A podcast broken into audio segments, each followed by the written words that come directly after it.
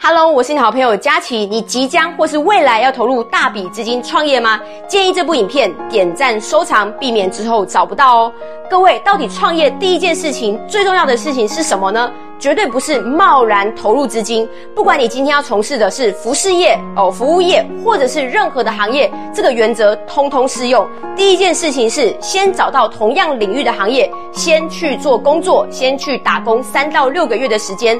第一个好处是，你可以在最短的时间累积基本的知识，比如说呢，做服务、做业务、原物料哦等等相关的流程，你会有个经验，哦，可以让你知道到底该怎么去运作。